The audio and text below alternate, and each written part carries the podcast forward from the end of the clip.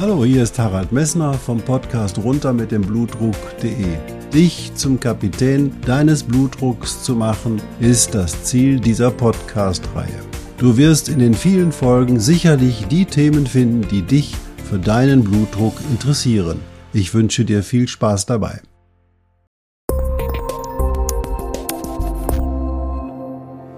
Hallo, hier spricht wieder Harald Messner vom Podcast runter mit dem Blutdruck.de. Schön, dass du eingeschaltet hast. Ja, Günther und Stefan Friedrich haben dich jetzt zum Nichtraucher gemacht. Ich hoffe, du hast die Folge genossen und vielleicht hast du dir auch die Videos und die vielen Podcasts von Stefan Friedrich im Internet angesehen und bist auf dem Wege oder vielleicht schon Nichtraucher. Ja klar, natürlich wir unterhalten uns mit dir oder ich unterhalte mich mit dir über deinen Blutdruck und du weißt, dass dein Blutdruck einer der wichtigsten Risikofaktoren für die Entwicklung einer Arteriosklerose ist. Und daher muss ich mich mit dir auch unterhalten über deinen Blutdruck und was die Kohlenhydrate mit deinem Blutdruck machen und wie die Kohlenhydrate sich mit deinem Blutdruck unterhalten können. Und das werde ich in der folgenden Podcast-Folge mit dir tun. Viel Spaß dabei.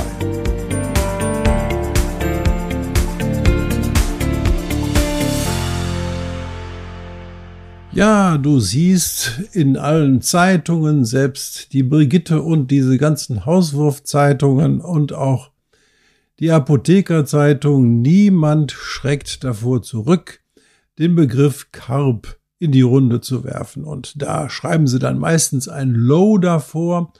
Und was heißt das genau? Carb ist die Abkürzung aus dem Englischen für Carbohydrates und das sind die Kohlenhydrate. Und Low heißt einfach tief, also man soll auf Kohlenhydrate so weit wie möglich verzichten, um damit sein Gewicht zu kontrollieren.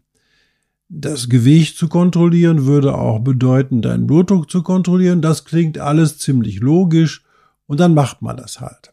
Aber es gibt eine neue Studie oder eine neue Untersuchung und die hat gewisse neue Erkenntnisse gebracht, die dir möglicherweise helfen, das etwas differenzierter zu sehen und ich bin eigentlich nicht so jemand, der gerne so große Schlagzeilen nach vorne wirft und deswegen sage ich auch, es lohnt sich immer mal wieder, etwas differenzierter auf die Ergebnisse, die dort so in der Presse publiziert werden, zu schauen.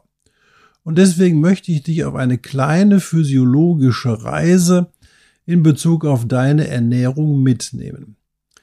Da fangen wir mal heute an mit den Kohlenhydraten, Vielleicht kommen wir mit Fette und Eiweiß auch nochmal in einer anderen Folge zusammen, aber wir fangen mal mit den Kohlenhydraten an, weil ja Low Carb in aller Munde zurzeit ist. Also, deine Ernährung setzt sich im Wesentlichen aus Kohlenhydraten, Fetten und Eiweiß zusammen.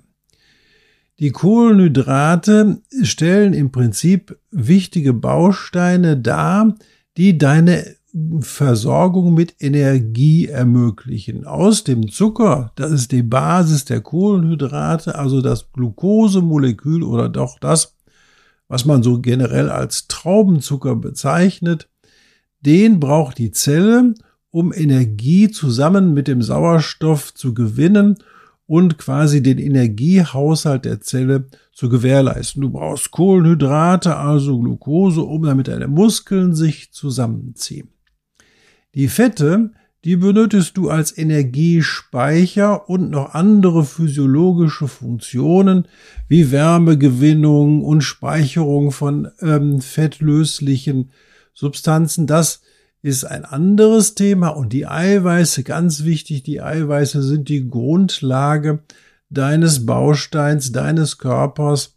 Die setzen deinen Körper zusammen und die Eiweiße definieren quasi wie du insgesamt aussiehst und wie dein Körper funktioniert. Also Kohlenhydrate und Fette sind Energiespender. Die Kohlenhydrate decken den schnellen Energiebedarf, die Fette decken den langsamen Energiebedarf. Dann, wenn Kohlenhydrate nicht in ausreichender Funktion zur Verfügung stehen. Da musst du dir vorstellen, es gibt bei dir ein ganz wichtiges Organ was ohne Kohlenhydrate gar nicht funktioniert. Und ist das, das ist das Organ, mit dem du gerade auf diese Podcast-Folge hörst, nämlich dein Gehirn. Das, was zwischen deinen Ohren ist, funktioniert nur zusammen mit Kohlenhydraten. Wenn also dein Gehirn nicht genug Kohlenhydrate hat, funktioniert es nicht. Das klassische Beispiel dafür ist der unterzuckerte Diabetiker, also der Typ 1 Diabetiker, der primär insulinpflichtig ist, der einfach zu wenig Insulin hat oder zu viel Insulin gespritzt hat, nämlich ohne Insulin geht es nicht in die Zelle. Oder es ist so, dass der Patient zu viel Insulin gespritzt hat, dann geht der Zucker in die Zelle, aber er sinkt auch im Blut so stark ab, dass nicht mehr genug Zucker zur Verfügung steht und er kommt in eine Unterzuckerung. Und diese Unterzuckerung führt dazu, dass er sein Bewusstsein verliert. Und das ganz sicherer Beweis dafür, dass du eigentlich zu viel Insulin dazu führt, wenn nicht ausreichend Zucker da ist, dass dein Gehirn nicht mehr richtig funktioniert. Also ohne Zucker geht das Organ zwischen deinen Ohren überhaupt nicht. Du kannst, es funktioniert nicht. Du wirst bewusstlos. Und eine andere wichtige Zellgruppe ist ebenfalls abhängig von dem Vorhandensein von Zucker, nämlich die roten Blutkörperchen. Die roten Blutkörperchen, die deinen Sauerstoff transportieren durch das Blut oder im Blut, sind nicht in der Lage, ohne Zucker ihren Energiebedarf zu decken. Also No Carb geht nicht. Wenn du zu wenig Kohlenhydrate zuführst, was macht der Körper? Er produziert deswegen dann eigene Kohlenhydrate und da fängt er bei den Eiweißen an. Denn er kann die Eiweiße aufdauen und die Bestandteile der Eiweiße, nämlich die Aminosäuren, die lassen sich in Kohlenhydrate umwandeln. Das bedeutet, wenn du dich mit null Kohlenhydrate ernährst, dann geht dein Körper primär her und baut Eiweiß ab und das ist nicht klug, deinen Körper Eiweiß abbauen zu lassen, weil du weißt, dein Eiweiß sind deine Strukturproteine, die du benötigst. Also, wenn du dich mit No Carb ernährst, dann baut der Körper vornehmlich aus dem Eiweißen Zucker zusammen, damit das Gehirn und die roten Blutkörperchen ausreichend Zucker haben um deine Bewusstsein und deine Sauerstoffversorgung sicherzustellen. Also No Carb geht nicht. Jetzt ist das Problem, dass man inzwischen erfahren hat, dass wenn die Kohlenhydratmenge, die du zuführst, hoch wird, dann steigen natürlich deine Insulinspiegel, weil das Insulin hat ja die Aufgabe, den Zucker, den du in deinem Blut resorbiert hast, in die Zelle zu transportieren. Wenn du also kein Insulin hast, dann bleibt der Zucker im Blut und kann nicht in die Zelle rein und er steht vor der Tür und kann nicht rein. Also mit dem Insulin, das ist der Türöffner für den Zucker in die Zelle, damit die Zelle aus dem Zucker Energie gewinnen kann. Deswegen brauchst du Insulin. Und je mehr Zucker du zuführst, desto mehr Insulin brauchst du auch. Und dein Körper bildet auch mehr Insulin, ganz klar. Das führt aber dazu, dass immer mehr Zucker auch in die Zelle hinein transportiert wird. Und dann kannst du bis zu einer gewissen Menge Zucker in der Zelle speichern und dann ist Schluss. Dann gibt es keine Speichermoleküle mehr für Zucker, wenn du über den Maß hinaus Zucker zuführst und dann macht der Körper einfach aus den Zuckern Fette. Und weil aus dem Zucker Fette macht, werden die Fette dann in deinem Bauch überall abgelegt und im schlimmsten Falle auch in der Leber abgelegt und du bekommst eine Fettleber, wenn du zu viel Zucker zuführst. Denn die, der Körper kann nur für zwei bis drei Stunden Zucker im Prinzip speichern. Was macht das Insulin also? Das Insulin führt zu einer Gewichtszunahme, wenn es ständig hoch ist und du zu viel Kohlenhydrate zuführst, also mehr Kohlenhydrate zuführst, als du benötigst. Was passiert dann, wenn du Gewicht zunimmst? Dann erhöht sich dein Blutdruck. Und wenn die Insulinspiegel hoch sind, dann wird die Insulinwirkung an der Niere plötzlich wach und diese Insulinwirkung an der Niere führt dazu, dass vermehrt Kochsalz in deinem Körper behalten wird und das steigert auch noch deinen Blutdruck.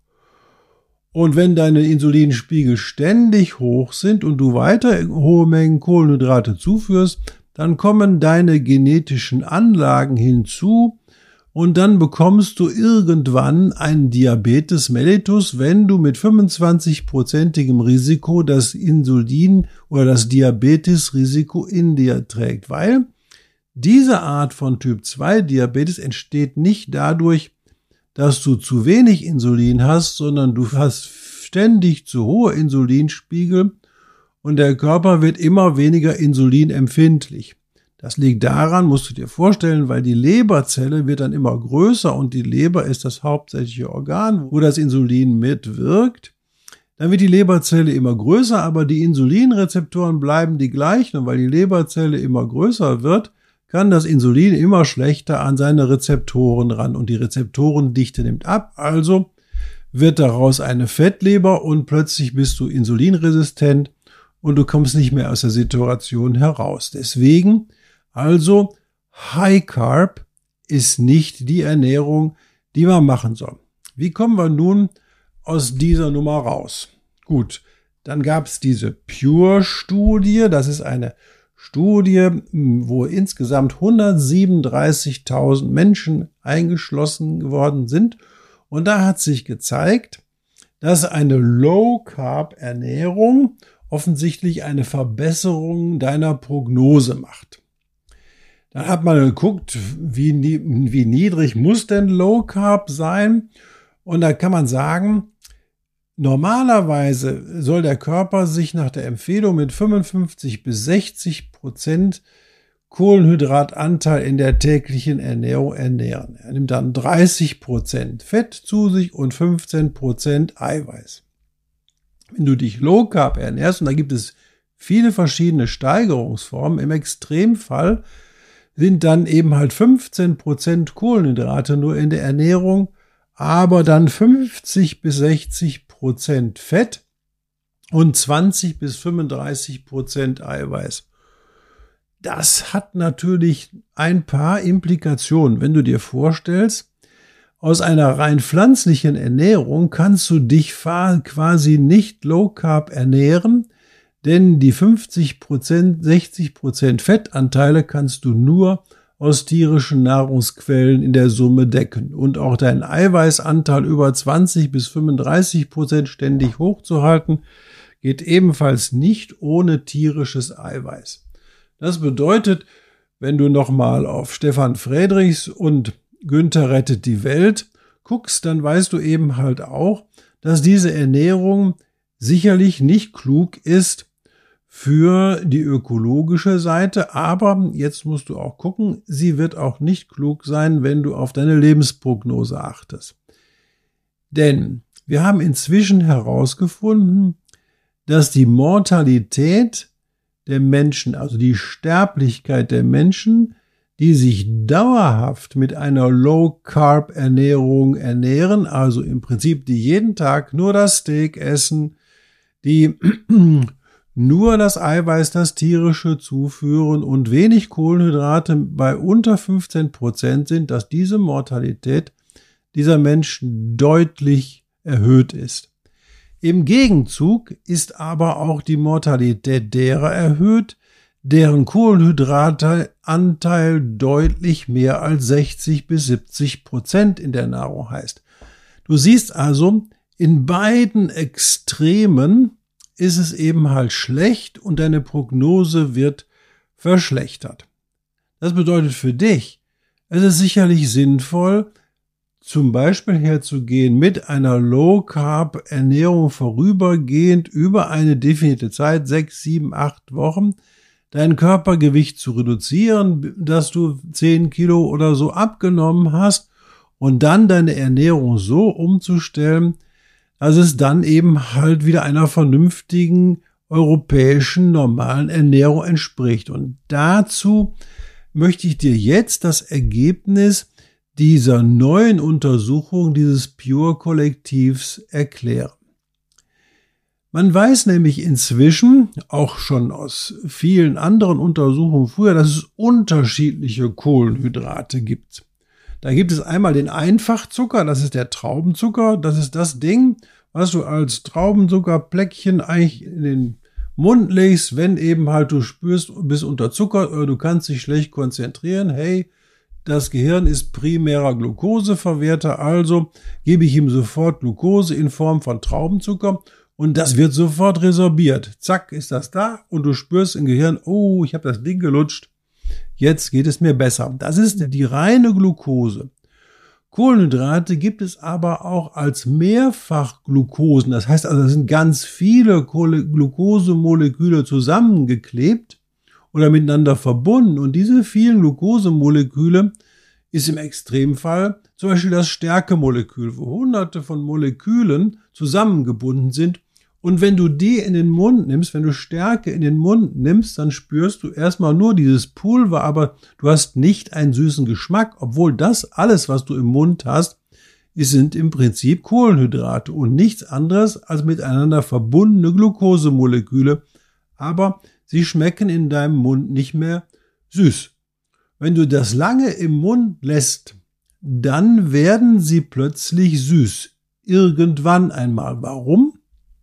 In deinem Speichel befindet sich ein Ferment, was hergeht und diese Glukosemoleküle von der Stärke abtrennen kann. Das heißt also, da ist eine kleine Chemiefabrik, befindet sich in deinem Speichel, die eben halt diese Stärkemoleküle nimmt und zack, zack, zack, haut da Glukosemoleküle von ab, sodass dann plötzlich in deinem Mund nach langem Einspeicheln alles schon süß schmeckt.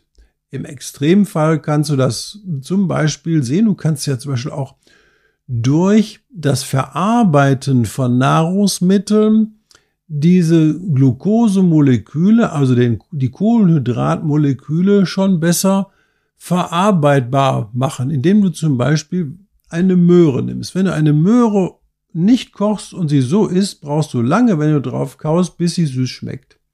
Wenn du aber eine Möhre kochst, und sie dann hinterher in den Mund tust, dann wirst du merken, hey, die schmeckt ja schon süß. Das bedeutet, durchs Kochen sind die Zuckermoleküle, die in der Möhre sind, schon abgetrennt worden von den großen Kohlenhydratmolekülen und deswegen schmeckt dann das, was du im Mund hast, schon süß. Und damit man ein Maß dafür hat, wie schnell ein gewisser Zucker resorbiert wird, hat man sich so ein Ding ausgedacht wie den glykämischen Index. Der glykämische Index sagt im Prinzip aus, wenn 50 Gramm Zucker in deinen Mund reingetan wird, dann hat diese 50 Gramm Zucker einen glykämischen Index von 1. Wenn du jetzt 50 Gramm eines Nahrungsmittels in deinen Mund nimmst, dann hat zum Beispiel, vergleichen wir mal das Schwarzbrot mit dem Baguette. Wenn du 50 Gramm Kohlenhydraten in Form eines Schwarzbrotes zuführst, hast du einen glykämischen Index von 0,5. Wenn du die gleiche Menge 50 Gramm Baguette in deinen Mund nimmst und kaust, dann hat dieses Baguette 50 Gramm einen glykämischen Index von 0,9.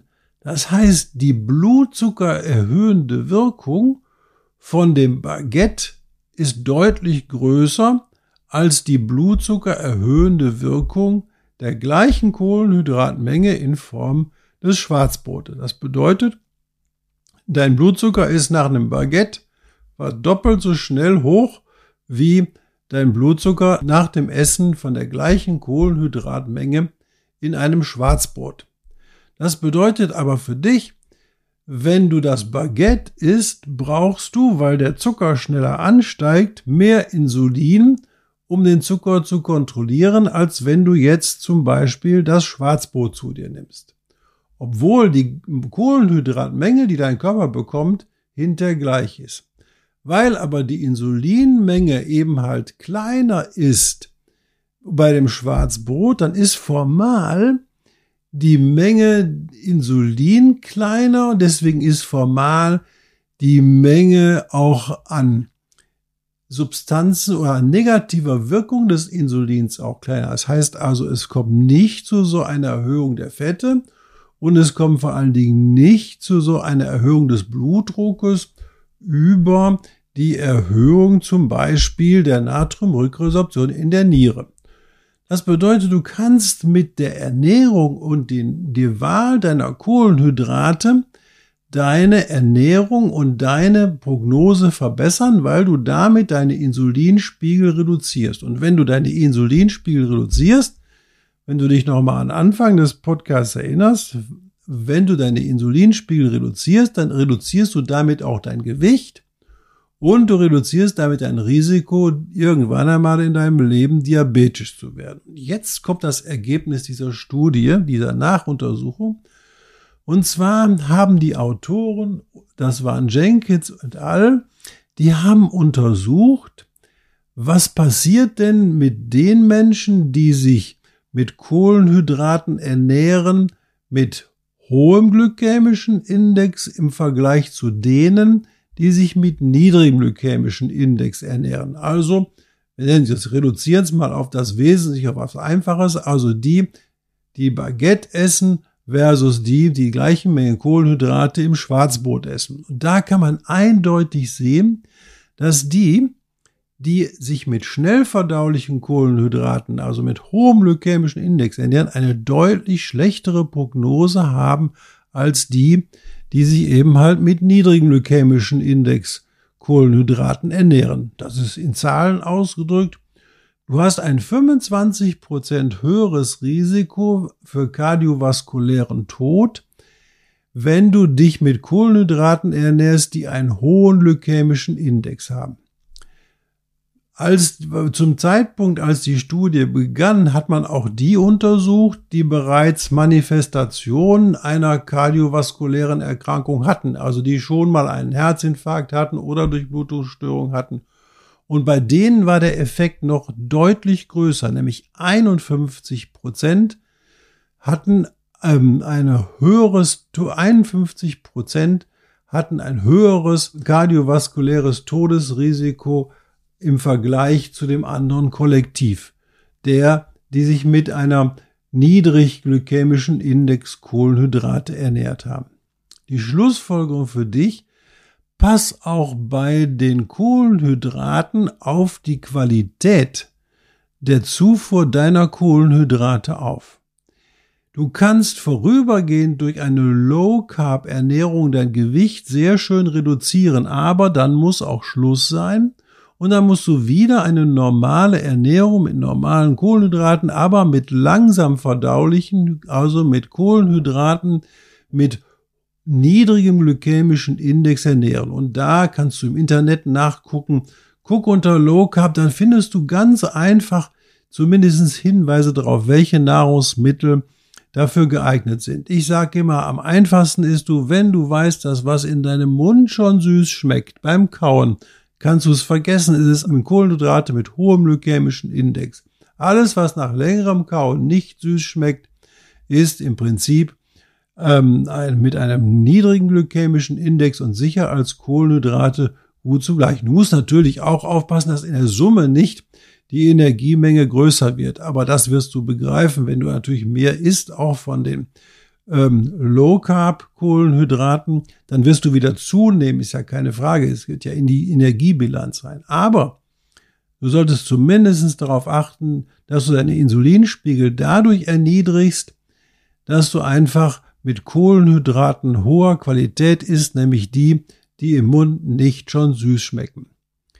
Dann noch war ein ganz wichtiger Teil bei, bei der Low Carb Ernährung. Wenn du sie konstant zunimmst, kommst du ohne tierisches Eiweiß und ohne tierische Fette nicht aus. Und was das ökologisch macht, haben dir der Stefan Friedrich und sein Freund Günther auch gezeigt. Bitte, auch die Prognose ist dann schlechter, wie ich dir in dem Podcast gezeigt habe. Und zuletzt, es gibt eine gute Studie, die eine komplette Diät entwickelt, eine komplette Ernährung für Hypertensive entwickelt hat, die eine deutliche Prognoseverbesserung in der Summe gemacht hat. Und die basiert auch auf diesem Frage, nämlich des niedrigen glykämischen Index. Das ist nämlich die DASH-Diät.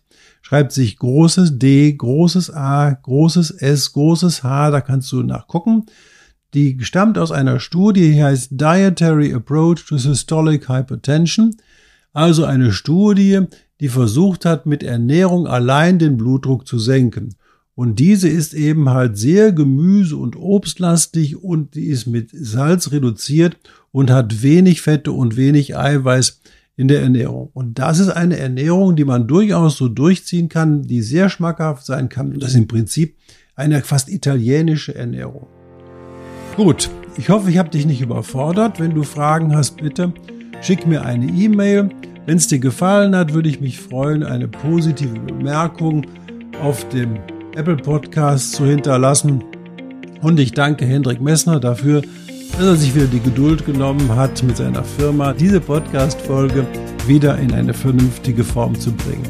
Ich wünsche dir einen schönen Tag und äh, du kannst dir natürlich auch ab und zu mal ein Stück Kuchen schmecken lassen. Also es ist nicht immer mit dem erhobenen Zeigefinger. Ich habe zum Beispiel gerade eben ein Stück Mohnkuchen gegessen und ich habe es genossen. Bis bald.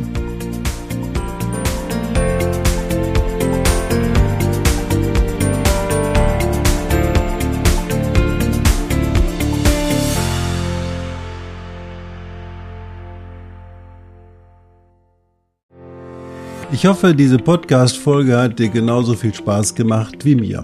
Du findest noch zahlreiche andere Themen unter dieser Podcast-Reihe, die immer in Zusammenarbeit auch mit meinem Sohn Hendrik Messner mit seiner Firma mess.de entstanden ist. Und dafür möchte ich ihm sehr danken. Bis bald.